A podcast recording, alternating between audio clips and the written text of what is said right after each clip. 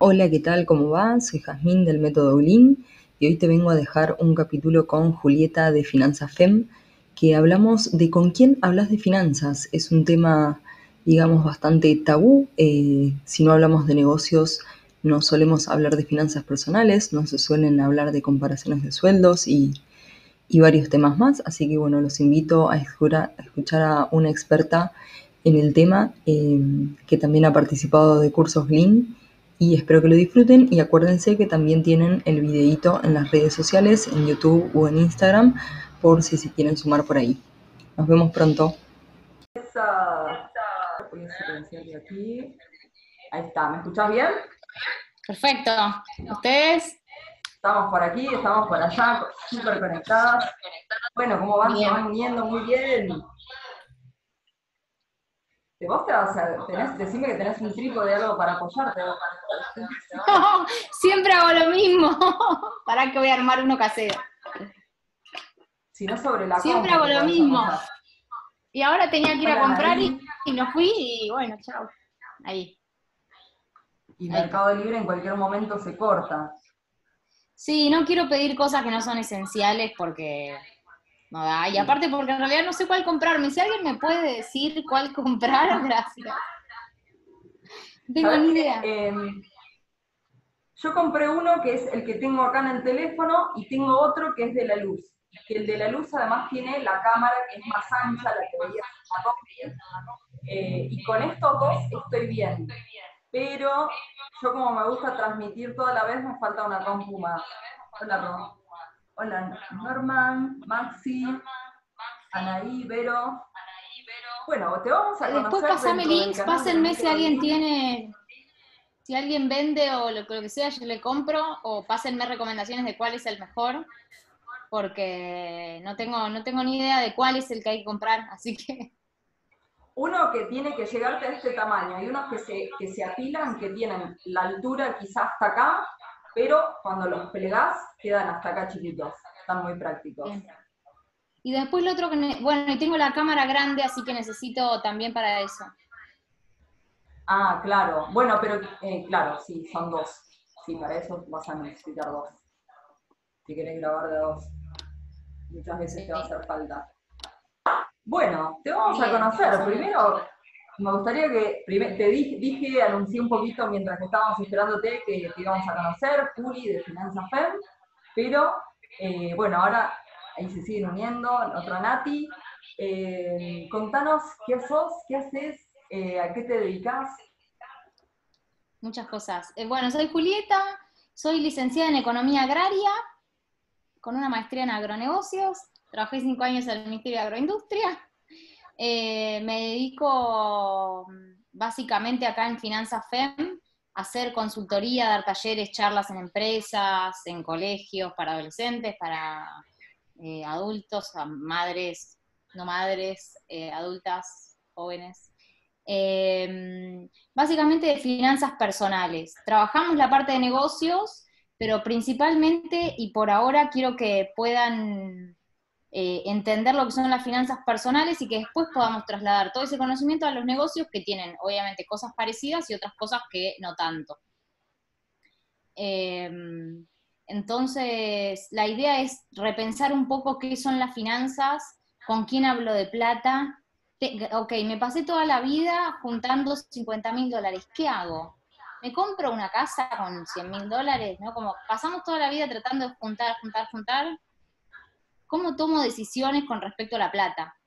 Bueno, hablamos un poco de eso, hacemos muchos números, muchos, muchos, muchos números. Para mí nada rinde mucho o poco. Tirame el número. O sea, quiero números. Me encanta. Eh, es duro, es duro. El dedómetro eh, no va. No, no, viste cuando te dicen, no, pero tal cosa rinde un montón. Mi tía le rinde cuánto. Eh, y bueno, eso básicamente rompemos algunos mandatos eh, ayudamos también a profesionalizar y a digitalizar también algunas cuestiones que a veces anotamos en papelito de acá y papelito de allá y después no podemos hacer comparaciones y no tenemos base de, de poder ver cuánto aumentó. Bueno, tal cosa aumentó mucho, ¿cuánto? Claro. Eh, y bueno, eso, también doy clase en la FACU, en agronomía, y ahora iba a empezar la UCES, pero eh, no empezaron las clases, así que veremos si lo hacemos virtualmente. Muy bien, bueno, eso está bueno. Sí, me, me, quedó sonando lo de adolescentes. Digo, ¿cómo se toma? O sea, yo pienso, a mí no me enseñaron eso en la escuela. O sea, no me lo enseñaron. ¿Se está enseñando como obligatorio? ¿Es un curso extra que le están dando con esto? ¿Cómo es? Mira, empezamos el año pasado, a mí me encantan los adolescentes en la facultad de clases del primer año, que no, sé, no son adolescentes, pero vienen con 19, 20. Eh, y la verdad es que empezamos el año pasado con el Banco Comafi a dar talleres de finanzas prácticas para adolescentes, o sea, nada demasiado preocupante, pero sí que empiecen a repensar algunas cosas y surgieron unos talleres espectaculares. Esto para los que dicen que los adolescentes están en Bavia, les digo que no, entienden todo y tienen un montón de curiosidad y les encanta, así que la verdad es que fueron fascinantes, eh, me llamaron también de algunas escuelas privadas, entonces empezamos a ver cómo capacitar a los alumnos, pero también a los docentes para que ellos puedan dar estos contenidos. O sea, matemática financiera... es imposible yo fui a una escuela y me recibí de perito mercantil y matemática financiera. Mi año fue el último año que se dio. Después no se dio más. Entonces, en una escuela especializada en ciencias económicas. Em, entonces, no, no sé, creo que, no, se está dando. Hay una ley de, se llama de financiamiento productivo de hace dos años que incluye un capítulo de em, inclusión financiera donde uno de los ejes principales es la educación financiera. Y bueno, y los colegios deberían adoptarlo, obviamente. Hay un Plan Nacional de Educación Financiera. Justo hoy estuve haciendo una encuesta sobre eh, si creen que la gente de, los seguidores que contesten, si creían que, la educación, cuál era la edad mínima para empezar a, hacer educación financiera, si lo creían que era mejor en la casa o en la escuela, si se creían aptos o aptas para dar eh, educación financiera a sus hijos o hijas. Y así y, fuimos eh, armando estas preguntas para, entender un poco a ver qué pasa. Claro, pero ¿sabes qué? Esa respuesta la respondí, la de si en la casa o en la escuela. Y yo dije, en la casa. ¿Se escucha? A ver. Sí, pero ¿qué pasa? Ya está bien. Está bien. ¿Qué pasa? En la casa, pero después vienen muchas personas a los talleres diciendo que no, no saben cómo encarar con un adolescente o con un chico chiquito estas cosas. Entonces, si no te administras bien vos, de hecho, mucha gente contestó que se administran, yo puse sí o pasable, em, que no se administran bien o que creen que no se administran bien, entonces, ¿cómo le podés transmitir a tus hijos algo para enseñar, ¿no? Y por otro lado, tampoco creían que los docentes estaban capacitados. Eso me llamó mucho la atención, porque en realidad sí, uno se cree capacitado, de hecho la mayoría se creía capacitada, pero sin embargo los docentes no. ¿Cómo puede ser? pero es lo mismo, que el docente mismo tiene que arrancar por la casa y él como persona y adulto, eh, creo que a, mí me pasa eso de por haber salido de una escuela técnica donde yo sentí de que era como, bueno, listo, vas a conseguir un trabajo a baja dependencia, vas a esperar un sueldo, que ese sueldo te va a rendir para irte 15 días de vacaciones y con un terrenito como... Eh, y, en ningún momento se habló eh, de ahorros, de reinversión, de, no sé, de mirar otras posibilidades fuera de solo carrera que una carrera que te va a llevar a una fábrica, una carrera que te puede llegar, no sé, desde economía o mucho más. Me resulta súper llamativo. Al día de hoy me llama muchísimo la atención y desde la casa, como mucho, es un papel. Sea, el que le mete mucha onda lo hace en papel, pero si no, no existe nada.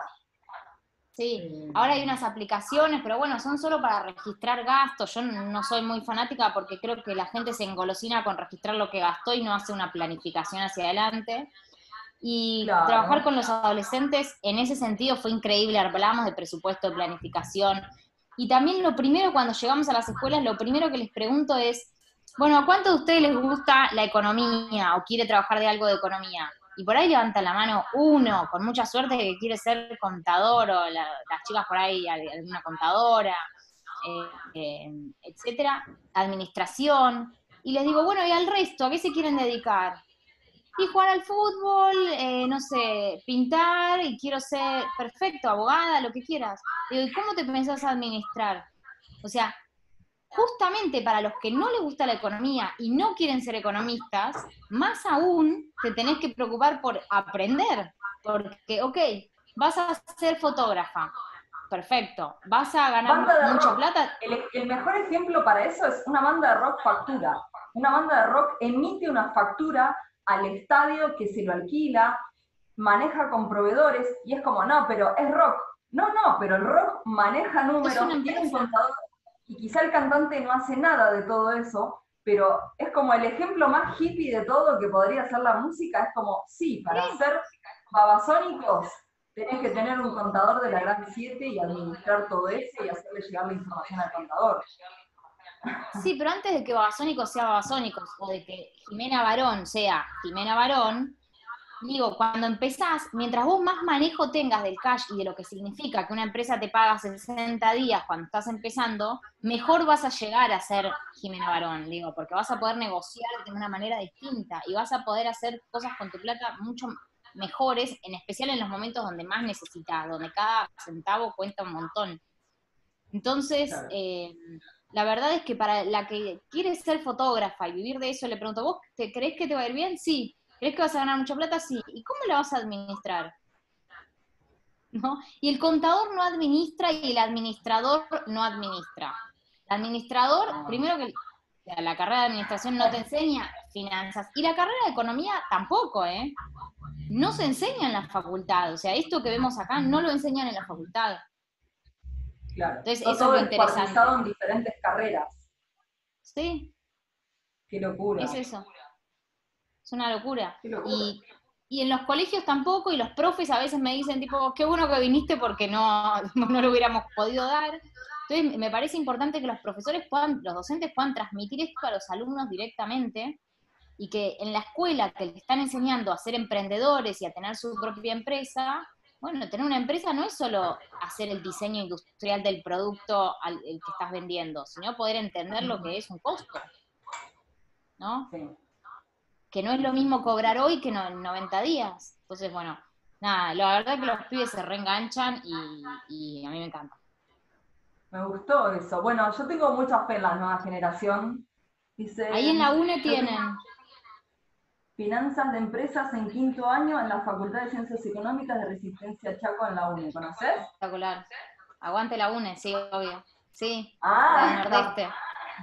Eh, bueno, qué bien, qué bien. Sería bueno pasarlo del quinto a primero, así ya hacen toda la carrera con la mentalidad de, de negocios. Bueno, a mí me pasa esto con la tecnología, que es, los profesores no saben usar Drive y los chicos se animan y arrancaron, pero hoy un chico de 18 años que sale del colegio, nadie le enseñó Drive. Fue alguien de buena onda, pero no, no te digo que sea Drive por ser Google, digo, el trabajar sistema nube, el ejecutar solo el Excel versión 95, es como, ese tipo de cosas, los chicos salen de la escuela y no practicaron eso, y hasta te diría que muchas carreras de facultad también pasó lo mismo. Entonces, entran en una empresa y no tiene nada que ver nada con nada, eh, y no pueden entender cómo pasaron toda esa carrera con tan buena experiencia, y no puede ser que las carreras, bueno, ya estamos como dos señoras que cosas, nosotras. Eh, puede ser, y de hecho para eso, para eso estamos nosotras. No, lo que sí. Eh, a romper paradigmas. Los adolescentes. ¿eh? A romper paradigmas. Sí, eso, y también atraer algo de eso de la juventud. A ver, somos millennials, yo no me hago la centenial, la joven. Em, lo que sí creo, una amiga se indigna porque dice que los pibes están todo el día buscando boludeces en internet y que después preguntan cómo llego. Y ella se indigna y dice, ¿pero qué no saben usar Google Maps? ¿no? Como esta cosa de la herramienta está ahí, y bueno, a veces como que hasta que uno entra, a mí me recostó entrar, cuando entré dije, ah, es esto, pero al principio cuesta. Yo le ofrezco a los profesores con los que trabajo, che, ¿por qué no probamos hacer esto, no? En vez de los parcialitos ponemos en Google Forms. Y como que, y pero es gratis, te preguntan, sí, y pero no hay peros, es la mejor herramienta. Totalmente. Pero bueno, yo lo entiendo, es de a poco. Pero sí, ahí es donde hace falta una muy buena actualización de conocimientos en la docencia de por sí, que eso va a ayudar a llevar mejor información a las casas eh, y demás. Pero son, son dos temas grandes, finanzas personales y tecnología, y hasta te diría que después, después de eso, enseñándolo individualmente, se van conectando. Eh, sí, después siempre me dicen... Me dicen siempre, eh, otras cosas que deberían enseñarse son matemática, como que es la base para todo, o sea, de la programación, del Excel, de todo, y inteligencia emocional. Porque si yo te enseño a administrar, pero vos tenés un problema emocional y vas, si te compras, agarras el primer sueldo y te compras todo porque estás angustiada, y no sirve que yo te enseñe a invertir. Entonces, eh, otra de las cosas que se dice es mucho esto de de la inteligencia emocional y, la, psicología, ¿no? Yo no sé qué materia sería, pero sí es algo que, veo un gran rezago del Excel, que es el individualismo en el trabajo. El Excel lo que a mí me genera en los equipos es que es un individualismo de es mi planilla, a mi manera, mis colores, no te la traduzco, la voy a hacer todos los meses de manera diferente para que no la entiendas, una pestaña por semana, y a fin de año no hay número que se pueda cruzar con otro número y yo me vuelvo loca con esas cosas. Sí, eh, con esa falta de finalización y de convivir en una planilla. La gente no concibe la idea de que trabajen tres personas completando cada uno ciertas columnas, pero de la misma información. Es como, no, cada uno la suya.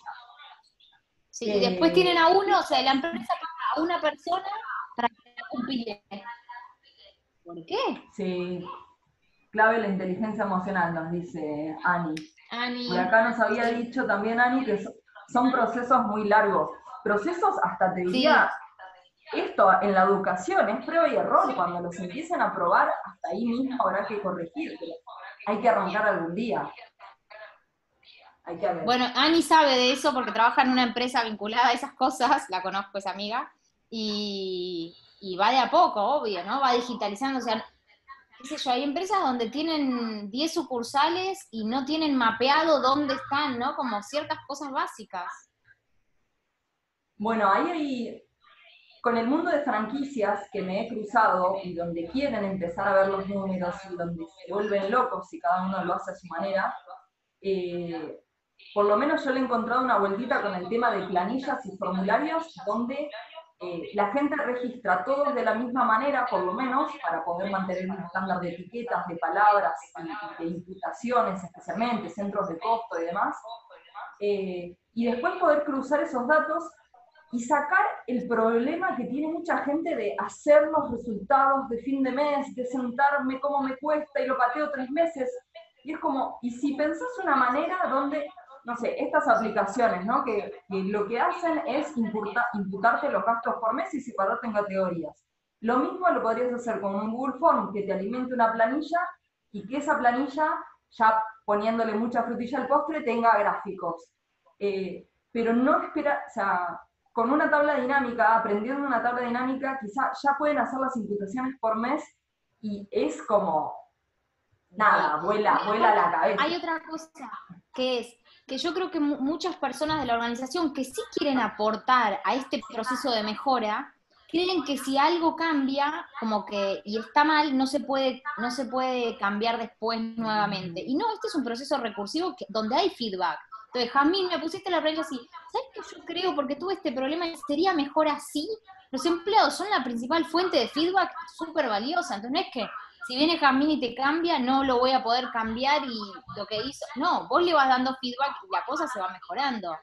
¿no? y ahí es donde la rompo la quinta, donde probalo, probalo, probalo, dame feedback, puteame, pero no terminemos el proyecto y que cuando lo terminas el proyecto decís, ay, no entiendo nada, mejor no lo uso y que no sirva para nada, me vuelvo loca con esos casos.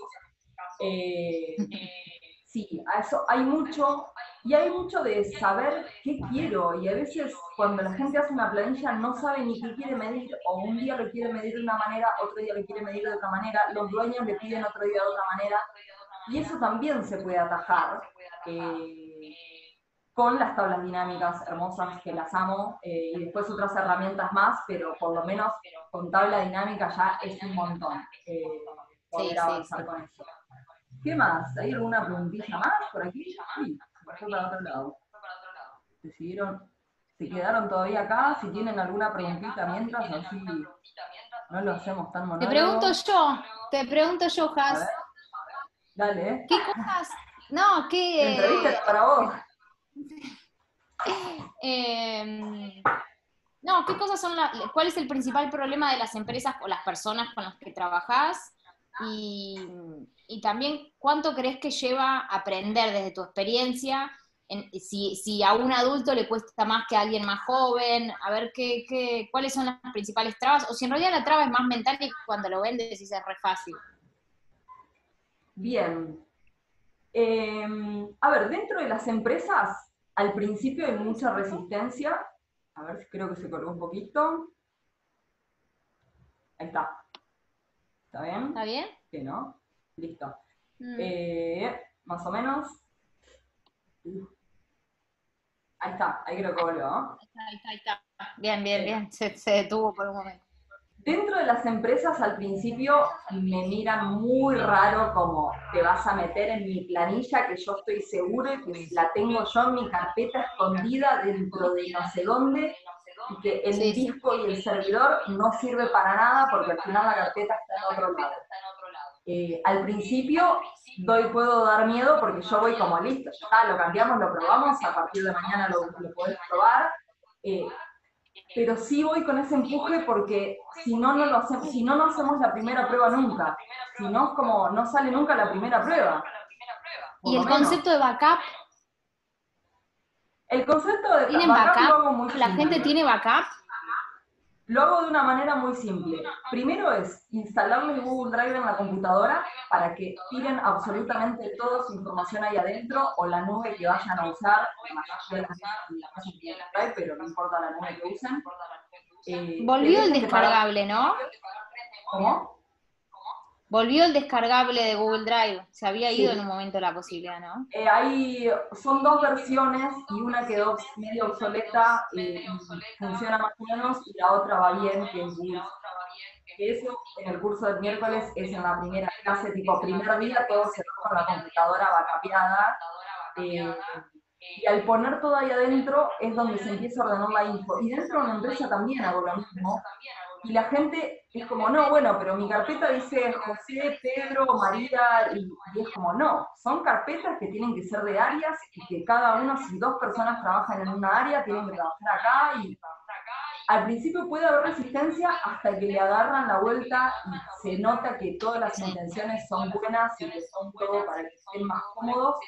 Cuando puedo eh, ganarme un poco más la confianza de esa manera, el proyecto avanza genial y la gente pide cosas y entiende de que hay respuesta bueno. ante las mejoras. Eh, y la otra pregunta que me decías, Que los adultos o los, ah, los jóvenes, ¿quiénes, ¿quiénes están más Hay receptivos? una categoría que estuve hablando hace poquito, en enero estuve hablando bastante de los perennials. Los perennials Ay, son los mayores a 35 que están muy amigados con la tecnología, con el mundo de afuera, que es como este señor grande que trabaja, es quizá independiente eh, y tiene su Mac y decís, mira vos el señor este con la compu. Y dicen, lo quiero aprovechar. Saben que tienen una Ferrari en la mano, ya pasaron por la máquina de escribir y dicen, che, esto es otra cosa en la que me tengo que actualizar, como que entre los 20 y los 30 yo veo mucho más orgullo a querer aprender solo, como, che, no, yo con un video de YouTube esto lo saco, Eh, listo, escucho a alguien y ya está. Y, y el de mayor a 35 ya está medio podrido, ya quiere que le den las cosas un poco más masticadas.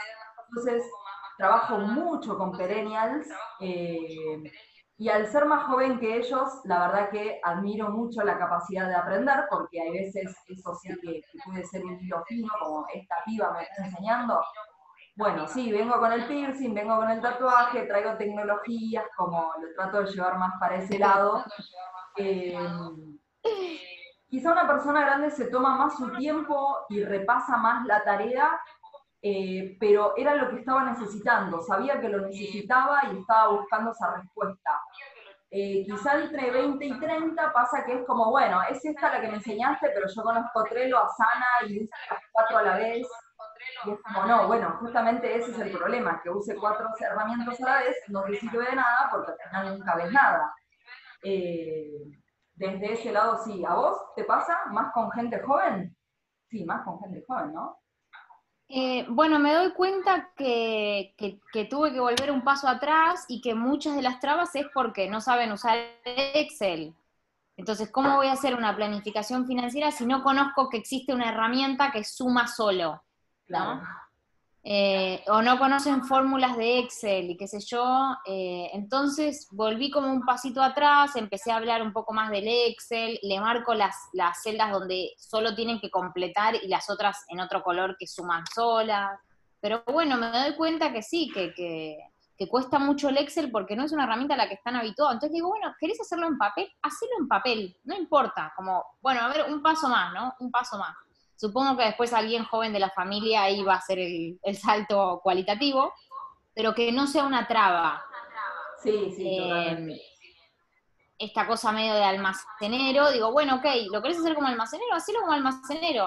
En dos años llamame que lo vamos mejorando, pero hacelo, o sea, porque no puede ser una excusa para no hacer nada. Eh, y después sí veo un montón de gente con ganas de aprender herramientas, ¿no?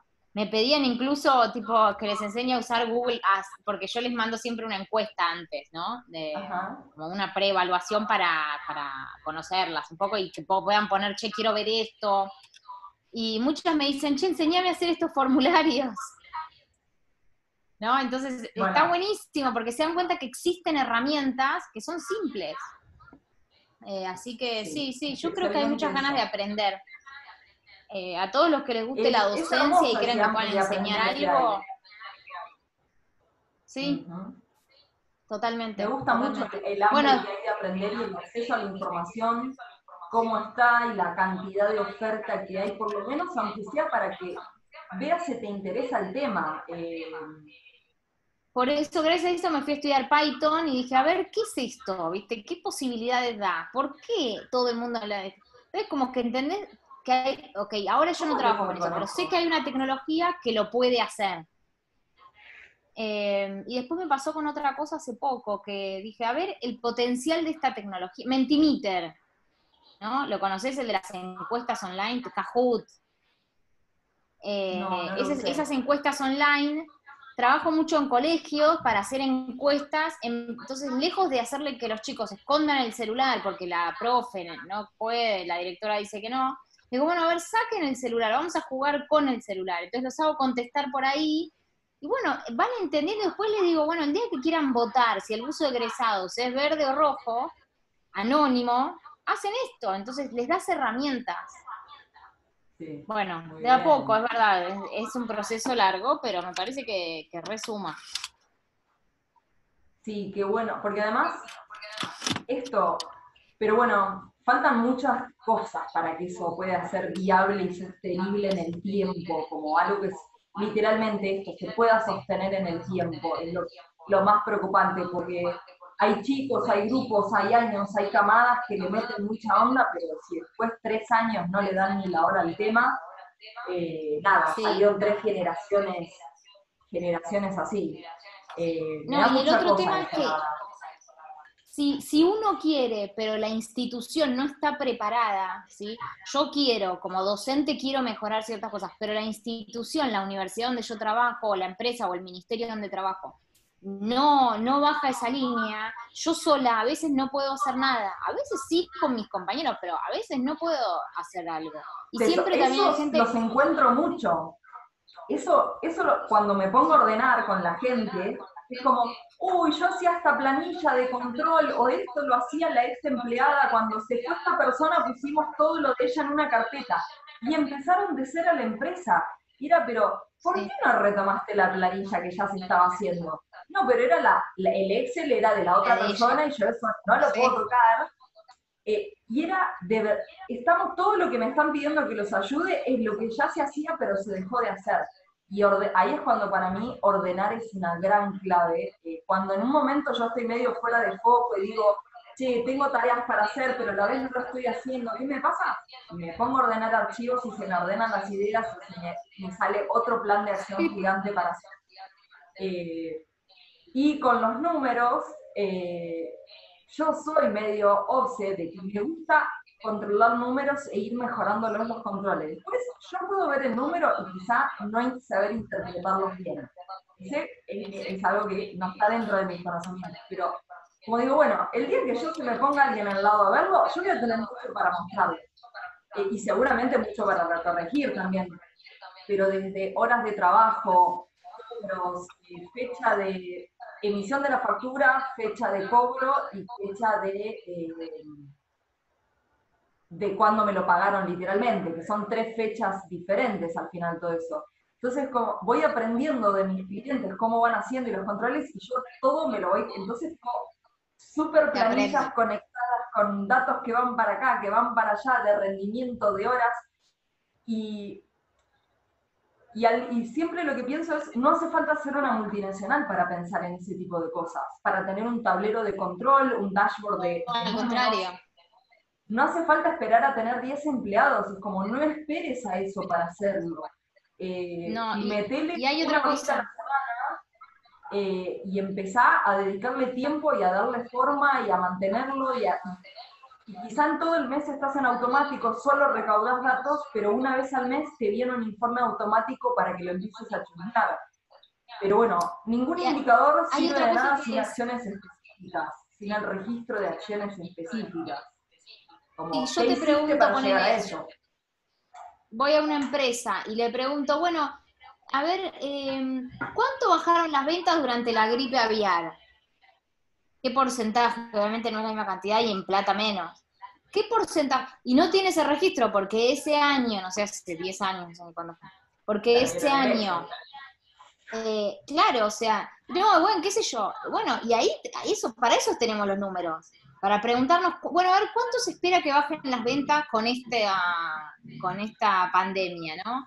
Entonces, tener una, poder tener un estimativo de lo que pasó antes para poder proyectar hacia el futuro. Y si no tengo esos datos, que peor, en algún momento los recopilé, capaz los analicé y no los guardé bien, ¿no? No los supe.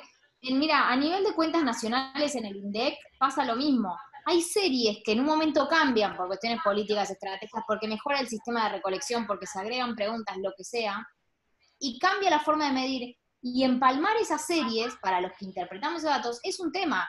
Entonces siempre está, bueno, acá se empalmaron las series, acá.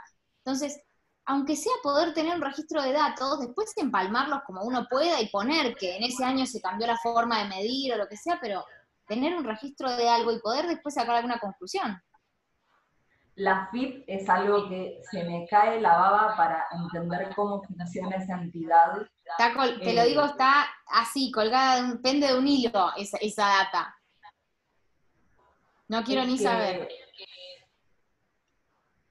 No, no, no, no. Y también, bueno, monotributistas. Hoy justo van a salir unas novedades para monotributistas, si no me equivoco, eh, por lo que escuché en las noticias.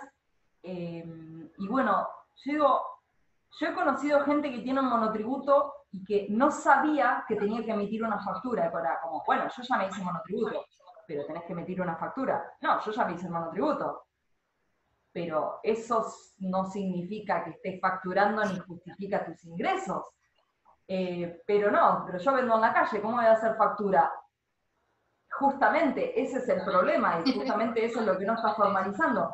Bueno, es desde ese lado de educación de monotributista que todavía no tiene guita para un contador eh, y que se puede pasar del límite y le cambia el negocio de un día para el otro si no se da cuenta. Bueno, eso pasó, sí. Le pasó hasta el chico bueno, que... un caso muy llamativo hace poco. Sí, una emprendedora. Eh, bueno, y eh, tu, otro cliente potencial son los bancos, que no quiero imaginar cómo llevan todo esto, ¿no? También. Mira, vamos a entendí que se va a migrar a la nube. Yo escuché un algo de que se iba a migrar a la nube, ojalá, y a la de Google, a la de Google, eh, me encantaría ver eso hecho realidad, y ahí sí me meto. Con Excel ni me llamen, como yo con Excel no lo tengo instalado en mi compu. Un día estuve en Brasil cuatro horas trabajando en una planilla que era de eh, reservas de, de, un hostel, que yo estaba de voluntaria ahí. Después de cuatro horas me preguntó guardar, no guardar. Yo de tan estúpida que estaba, le puse no guardar.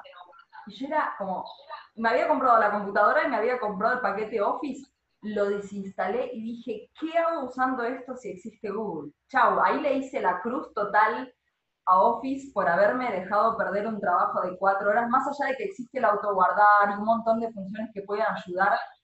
Eh, nada, al día de hoy es como, mi blanco negro es Excel hojas de cálculo y me quedo desde el lado de hojas de cálculo. Sí, sí, no, y también esto de perdí todos mis archivos, pero ¿qué no tenés un backup? O sea, me robaron la compu y perdí todo, pero no entiendo. Como que no me entra en la cabeza. Fotos de hijos.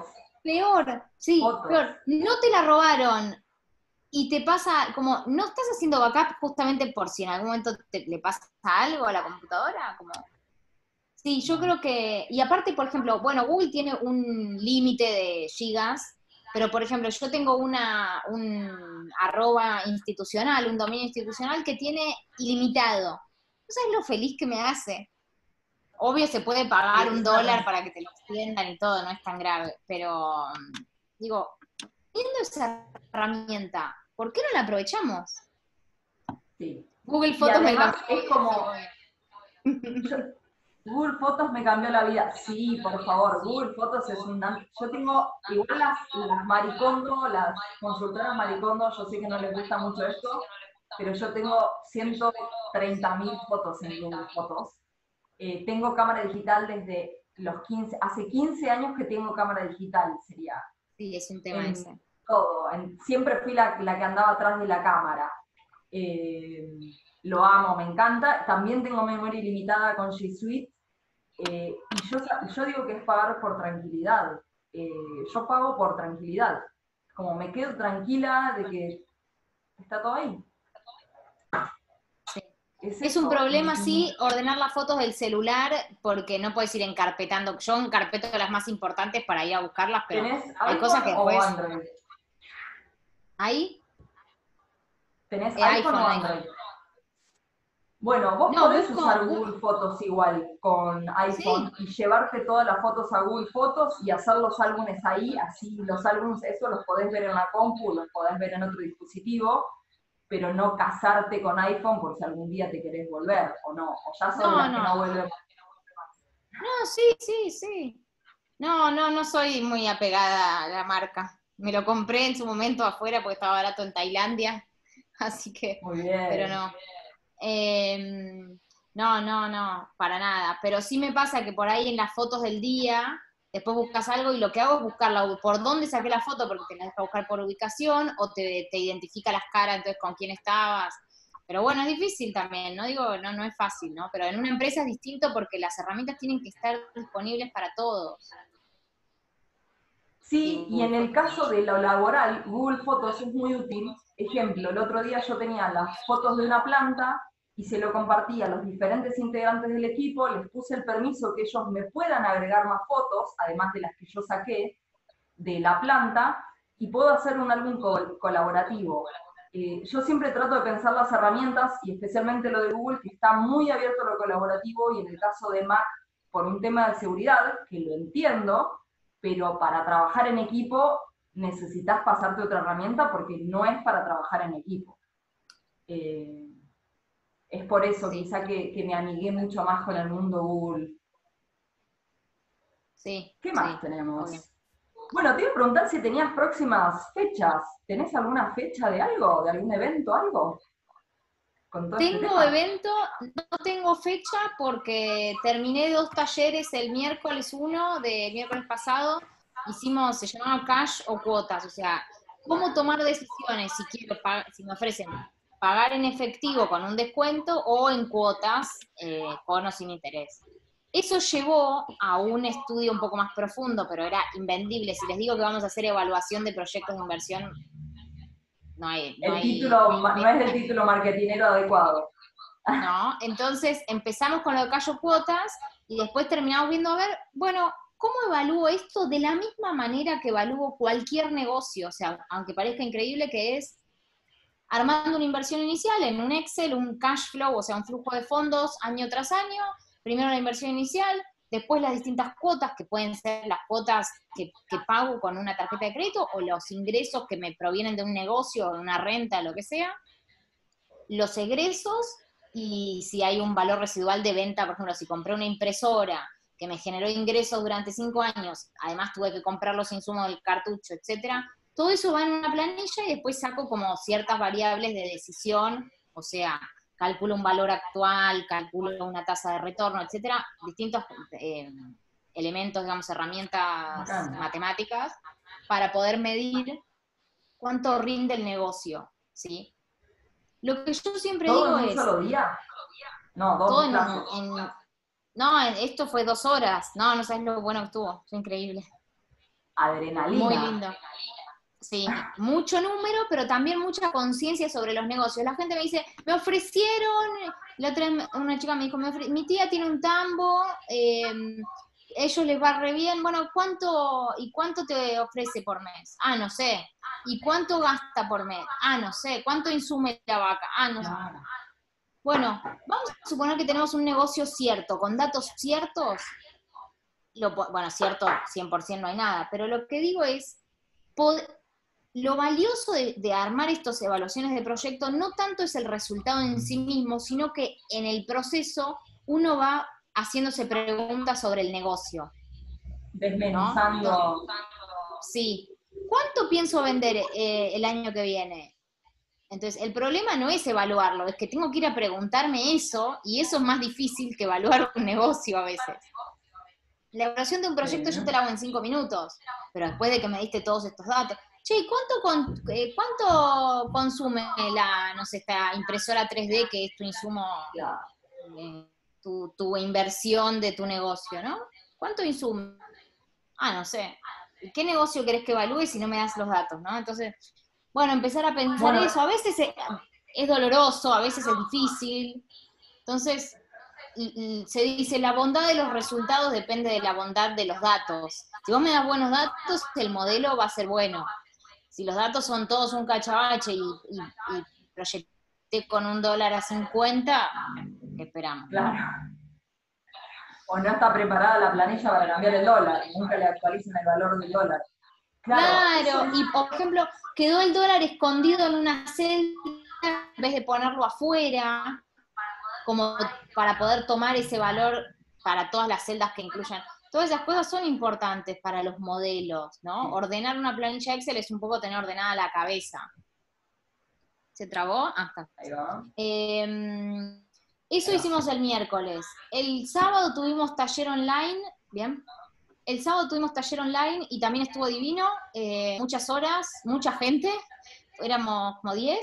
Eh, así que el próximo va a ser online, va a ser dividido dos, o sea, va a ser mitad y mitad para que poder hacerlo en la semana también, que mucha gente me estuvo pidiendo. Todavía no definí fecha porque estoy viendo a ver qué fecha prefieren cuando pase un poco también todo esto de, toda la gente se acomode con las clases, qué sé yo, pero las que quieran me mandan el mail y les aviso apenas tenga fecha. Si prefieren a la mañana, a la noche, si están trabajando.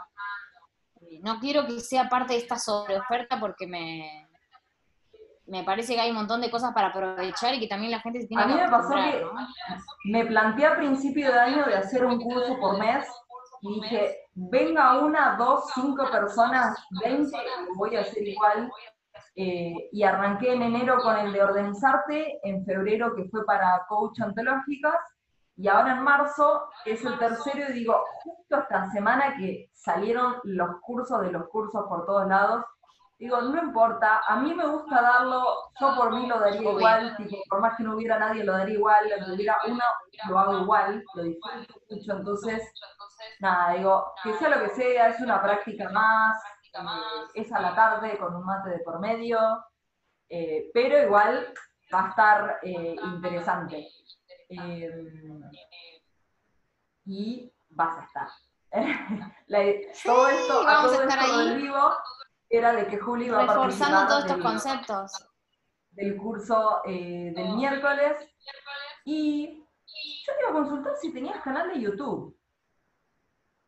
Tengo uno, eh, pero no, no lo, no lo, puse un video que es el que tuve que subir al Banco Central, eh, pero en breve vamos a tener, me gusta. Quiero, quiero, quiero tener YouTube. Vos sos muy youtubera, youtuber. Em, quiero podcast y. Me encanta. Y más videos en Instagram, que bueno, yo soy medio pudorosa, me gusta lo presencial, así que. A mí me pasa con vivo de Instagram que en verdad casi siempre fue en YouTube directamente. O lo grababa en Zoom y después lo subía a YouTube eh, y lo metía en el blog y lo comunicaba por ese lado, pero por Instagram nada. Hasta que un día me di cuenta que tenía 20 días sin publicación y digo, pero si así verdad estoy haciendo cosas, solo que no nos estoy mostrando acá. Eh, eso me pasa. Igual, esto de acá, que todo este fondito de, de que me hago la youtuber, en verdad fue todo un como, no, bueno, pero hasta que no tenga la luz no puedo grabar. No, bueno, pero hasta que no tenga la plantita, eh, ahora que está la plantita. No, fueron todas excusas para sentarme a grabar. Después estaba con una silla de algarrobo que me estaba matando la columna y me autorregalé para mi, para mi cumple la silla.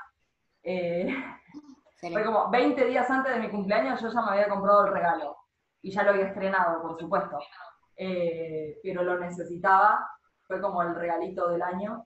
Eh, y con YouTube me divierte, pero nada, es un tema de que lleva tiempo, lleva tiempo hacer el contenido, ni hablar editarlo, que yo editar no edito nada, recorto de adelante y de atrás y ya está, sube así como está. El laburo de edición es todo un tema. Eh, y después nada, subirlo, publicarlo, compartirlo. Es como yo lo pienso en procesos, en pasos, en qué herramientas tenés que usar para hacer todo ese desencadene. Con lo del podcast también, te podría decir, bueno, para tener un podcast necesitas primero una carpeta que se llame podcast, programa 1, los textos de lo que vas a Me hacer, encanta. el audio de lo grabado, eh, la portada de YouTube que vas a hacer, la portada de Instagram que vas a hacer, como entender cuál es el proceso por cada podcast que tenés, desglosar todo ese, todo ese mundo nuevo en pasos y que cada vez se aceite más, pero son unos cuantos pasos. Esa es la. Sí, eh, lleva un ratito. Planificar. Está muy bueno. El tema es ese, el de que, que a mí me pasa que me divierte muchísimo más hacerlos así compartidos eh, que sentarme a hacer un monólogo, eh, más allá de que hablo mucho, eh, pero me divierte, me divierte el de a dos, me divierte mucho. más así variado, de cada tema. Me gusta, me gusta el formatito de entrevista, como que sentarme sola es como, qué sé yo, pero bueno. Bueno, hay mucho para decir, así que está bueno. Mucha gente con la cual hablar.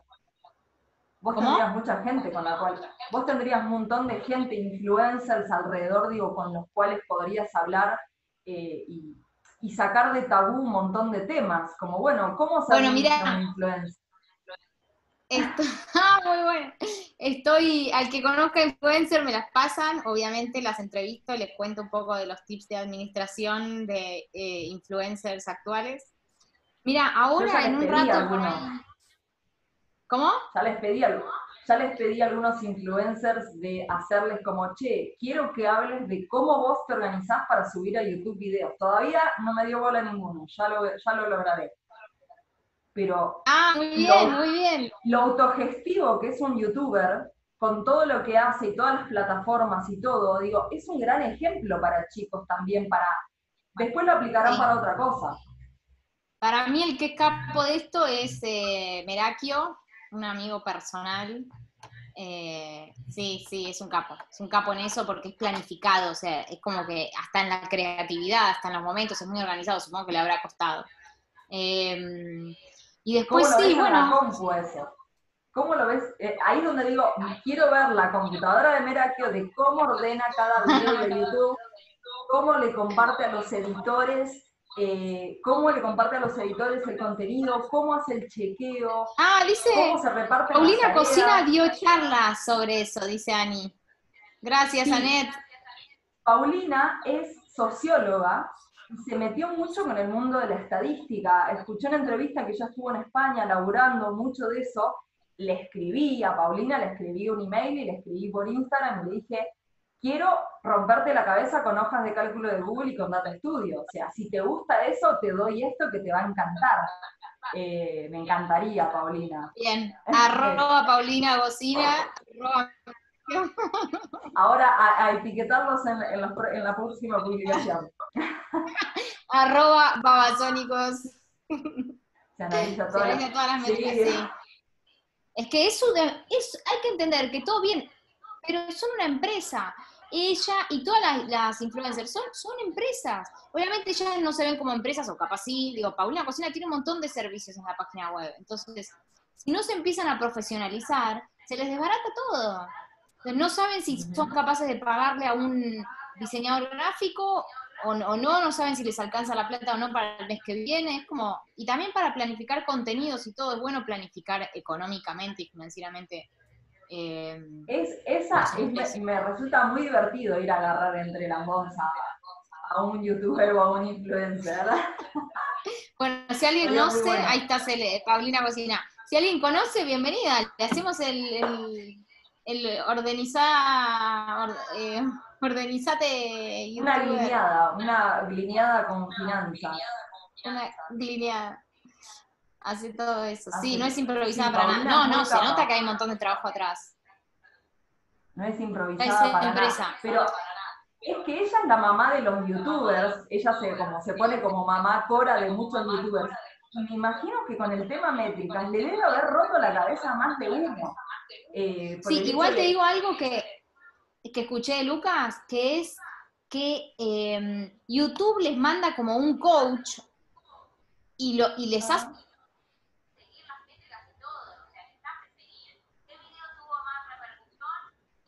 ese video y qué tema, les hace seguir todo eso, entendí yo eso, y lo mismo tiene que pasar con su economía. Bueno, ¿qué marcas les trajo más repercusión? ¿Qué les trae más plata? Está bueno para entender eso. Mira, a mí me pasó con YouTube que no tienen muchas vistas los canales, eh, le deben haber enseñado YouTube. Y YouTube tiene un montón de métricas interesantes que vos simplemente subiendo un video en privado y compartiéndolo por WhatsApp podés ver esas métricas. Eh, y, ¿qué te iba a decir con esto? Eh, sí, que no necesitas millones de views. No, no hace falta, pero también hay otra herramienta que es el Data Studio, que es una herramienta que se puede conectar y que vos puedas tener todo gráficamente. Si te gustan los números, podés controlarlo muy bien. Y lo que hace YouTube es educar a sus clientes. Eso es educar a tu cliente, romperle la cabeza. Eh, tengo un video en YouTube, eso lo te iba a decir, tengo un video en YouTube que tuvo 1300 vistas. Yo digo, ¿qué? ¿Y esto de dónde salió? ¿Cómo? Y fue de cómo cambiar la contraseña de Mercado Pago. Y era como, claro, y además es un video sin audio, así como malísimo el video. Eh, pero digo, claro, acá las consultas frecuentes ante una administración es no me sé la contraseña. O sea, no, quizá no sé dónde buscar los números siquiera. Empieza tres pasos más para atrás, no sé cómo recopilarlo, nunca lo recopilé ni hablemos de gastos del día a día, pero si hablamos de ese tipo de métricas, si no sabes por dónde entrar, Mercado Pago se está haciendo una gran, un gran monedero de mucha gente eh, y te da estadísticas copadas y descargar la información y hacerle una buena imputación te daría re buen análisis. Sí. Pero bueno. Tengo un, Está bien, también hay que aprender a priorizar. Bueno, a ver, yo soy una empresa, ¿cuáles son mis tres principales datos este mes para abordar, no? Bueno, el mes que viene me voy a ocupar de los otros tres. Como es un proceso, también poder priorizar y ver en qué, supongo yo que también te lo piden. Focalicemos en tres, porque, viste, también la gente se quema, entonces focalicemos en tres. Bueno, vamos a tres. Después trabajamos con los otros tres y poder analizar e interpretar, eh, sí, eso me parece súper importante. Y si estás en, en un pico de crecimiento, o sea, mejor dicho, en una fase de crecimiento, es súper importante porque muchas empresas se funden mientras están creciendo por no poder administrar y ver sus números. Empiezan a vender a lo loco y después se tienen que ir a comprar los insumos para todo lo que vendieron y no lo pueden pagar y no pueden pagar los salarios porque venden más de, lo, de su capacidad de producir. Eh, eso, eso para las empresas es súper importante. bueno, el canal de YouTube, cuando quieras, algo sale por ahí, pero... Habilitamos. Eh, me gusta, me gusta. Bueno, pará, reíte. Vos me decís que no sabes editar yo me quise presentar a- al concurso del Banco Central del año pasado, eh, un concurso de innovación financiera, y no sabía editar. Y agarré el último día y dije, yo, y pedían un video, pues yo escribiendo, claro, todos nos defendemos escribiendo, pero con el videíto que había que mandar, mm, dije, bueno, no me voy a quedar afuera de esto. Agarré un cuaderno, dibujé, había un curso de, de una amiga de Ana Dorado, por también por si la quieren seguir, de Visual Thinking, y hola, mi nombre es Julieta, iba haciendo así, iba mi idea y la iba escribiendo acá porque no sabía usar el PowerPoint. Eh, o sea, el PowerPoint sí, pero no sabía editar con Power y voz. Y me fue muy bien y les encantó, les pareció re original. Así que no hay excusa, no hay excusa. Es verdad, bueno, eso es verdad, eso es verdad. El de, ahí, el de, a la hora de conte- publicar contenido es como siempre le falta cinco para el peso y es como, bueno, el que se queje, se queje, ya está, pero preferible eso a que, lo digo por experiencia, tener guardados archivos que nunca publiqué. Lo, Eh. lo perfecto es enemigo de lo bueno. Ah, y otra cosa, hola André. Otra Sí, cosa es. bienvenidas a todas de la comunidad Finanza FEM, que se sumaron un montón, por Sí. favor, bienvenidas a Método Lean. Ana Dorado es lo más. Em, Sí. Lo que sí, tengamos cuidado con la hora porque a la hora te lo corta. No sé a qué hora lo empezamos, Has. Eh, no sé, pero no, sí, ya vamos, ya estamos, ya estamos hablando. No, Si no, te llamo de vuelta. Em, y lo otro que te Eh, iba a decir ¿Vos es que ahora. en-? No, por el vivo de Instagram. Ah, Sí, de eh, sí, cinco minutos más creo que nos deben quedar. Joya. Y si no. Ah, y estuve, bueno, otra cosa es eh, salir de acá de Capital, que a mí me encanta. Estuve en Basavilbaso, en Entre Ríos, el año pasado con Flor, una alumna que tiene, una exalumna de la Facu que, que trabajaba en una cooperativa, y fuimos a dar una charla y estuvo espectacular. Así que ojalá vuelva a Baso, obvio. Ay, ahí te Em, mando unos corazones. Sí, la amo. Em, no, y después lo otro es, em, vamos a hacer un vivo, por ejemplo, con lo que hablábamos de, de, em, temas para tocar. Ahora estoy hablando con un chico que se llama Nicolás, para, que trabaja con el tema de sector inmobiliario. Tenemos una so- filosofía bastante parecida, me parece, y vamos a discutir, yo le voy a preguntar unas cosas así picantes de las que toco yo, de co- ¿conviene comprar casa o no? Eh, así que no sé si será hoy o, el, o mañana, porque el miércoles vamos a estar en el Finanzas. Mañana, el miércoles estábamos en el curso. Ok, ok, ok. Seis y media. Bueno, uh, por aquí. Bueno, vamos por hoy cerrando con esto. Nos vemos el miércoles. Perfecto. Pasá, el, pasá todo el. Bueno, hago un resumen chiquitito. El curso del miércoles es 18.30, son cuatro encuentros online eh, vía Zoom, donde vamos a trabajar primero conceptos básicos de Google, cómo salvar toda la... Ahí me está tirando un conteo de 30 segundos. Después mando un videito, igual hay un videito publicado donde explico todo. Les mando un beso a todos, gracias. Gracias, Juli. Adiós. Un gusto. Gracias, Has. Beso.